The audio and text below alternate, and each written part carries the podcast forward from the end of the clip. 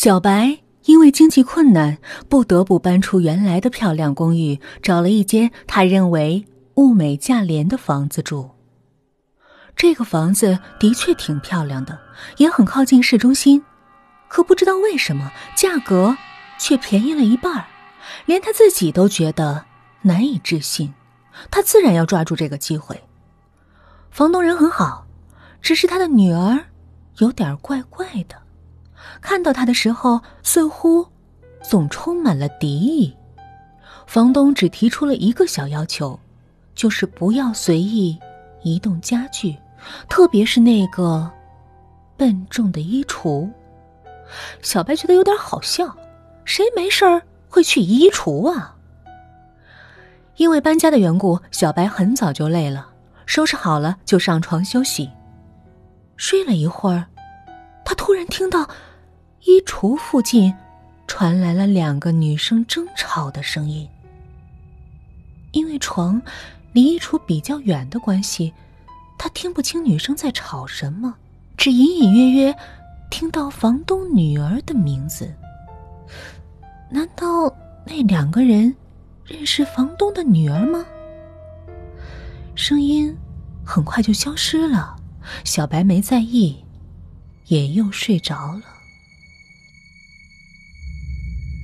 第二天一切如常，小白因为休假的关系，在家里玩手机、看电视，就这样一直待到了晚上。也不知道从什么时候开始，他听到衣橱那边又传来了一些奇怪的声音，好像有人拿石头砸墙的声音，声音时强时弱，但能感受到扔石子的人。很愤怒。小白想看看，到底怎么回事儿。无奈，那儿并没有窗。不过，既然有人扔石头，那说明那是条巷子。明天去看看不就是了？第二天下班回家，小白突然想起这件事儿，就来到了后巷。后巷和普通的巷子，并没有什么不同。而且干净的，连一颗石子都看不见，就好像昨晚听到的声音，不过是一个幻觉，并没有人在那儿扔石子。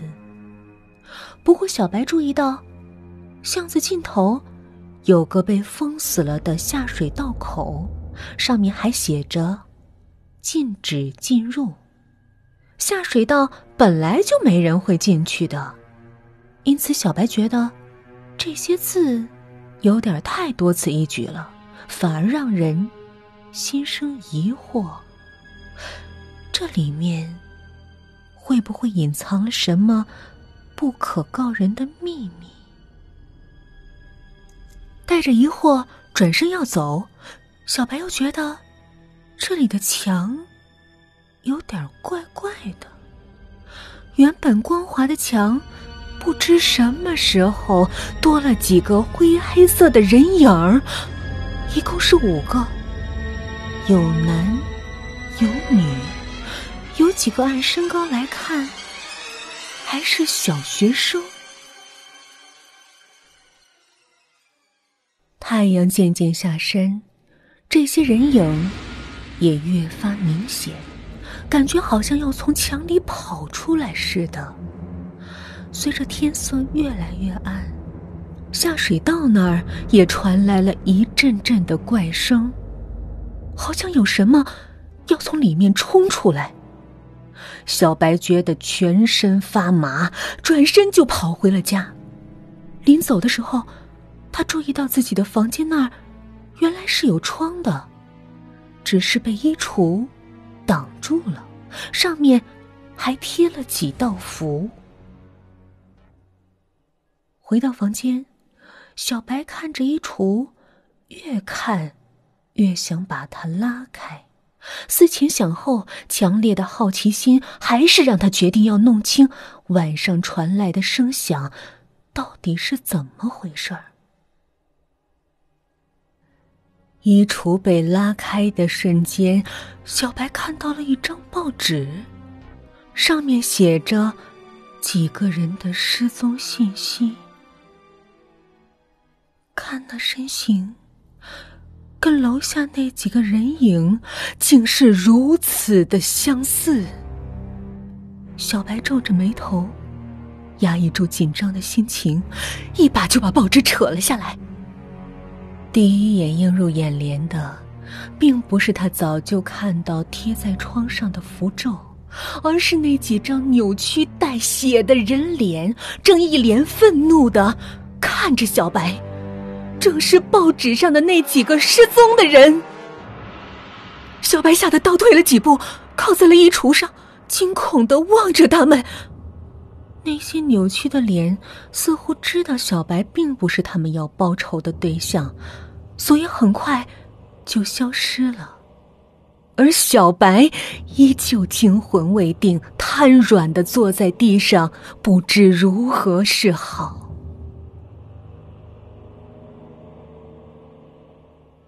房东的女儿是个坏女人，房东的女儿是个坏女人。是个杀人犯，他是个杀人犯。小白的耳边不断传来这样的话，听得他头疼。他干脆就上床睡觉，什么也不想管。第二天早上，小白刚刚睁开眼睛，就被眼前的景象惊呆了。地上、墙上都是血手印、血脚印，仿佛是昨晚那些脸在向他表达自己的怨气和不满。小白吓得想都没多想，逃也似的出了门。下楼的时候，小白遇到了房东的女儿，立刻就想起那些脸的警告，连他跟自己打招呼都没理。房东女儿看起来是个萌妹子。可是，他真的是个恶魔吗？小白想都不敢想。房东女儿意识到了小白可能是知道了什么，拿了钥匙就开了他房间的门，便看到了遍地的血迹。虽然血迹已经消退了不少，但他知道，肯定就是他们搞的鬼。哼。我知道你们死的不甘心，想跟他申冤，可那只会让他落得跟你们一样的下场。说完，他转身离开了房间。一天很快就过去了，小白虽然还是很害怕，可家总是要回的。磨磨蹭蹭了好一会儿，他才鼓起勇气。开车回家。经过房东家的时候，他的女儿已经在走廊里等了他很久了。能去你房间坐一下吗？我突然想起来，在你搬进来之前，我就有东西落在里面了，现在急用，需要拿回来。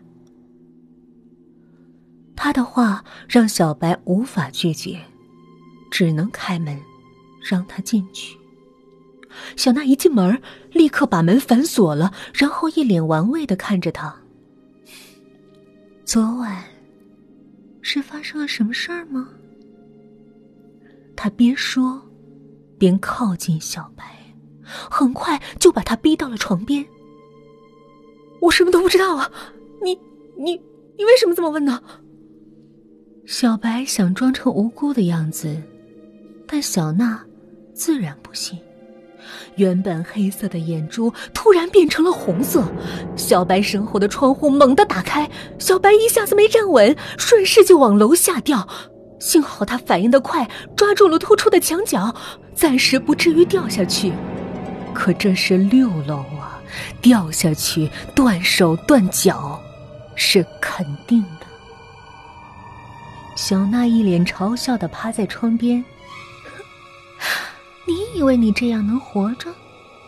你知道吗？他们就是得罪了我，才会死的。而你知道了我的秘密，你就是下一个。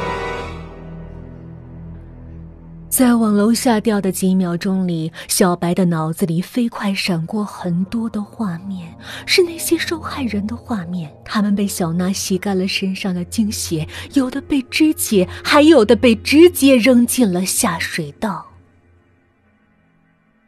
可他并没有像小娜预想的那样重重的摔在地上，反而感受到一股力量拖住了他，让他安全着陆。紧接着，他听到楼上传来了小娜的尖叫声。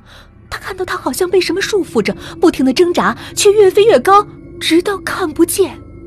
小白还没反应过来，小娜就以飞快的速度从天空重重的摔了下来，变成了一滩肉酱。小白对这一切难以置信，仿如梦境。这件事情过去之后，小白马上搬了家。他希望当做什么事都没有发生过。可每当睡着的时候，他总能梦见小娜，在梦中鞭打、折磨自己。小白什么时候才能从噩梦中走出来？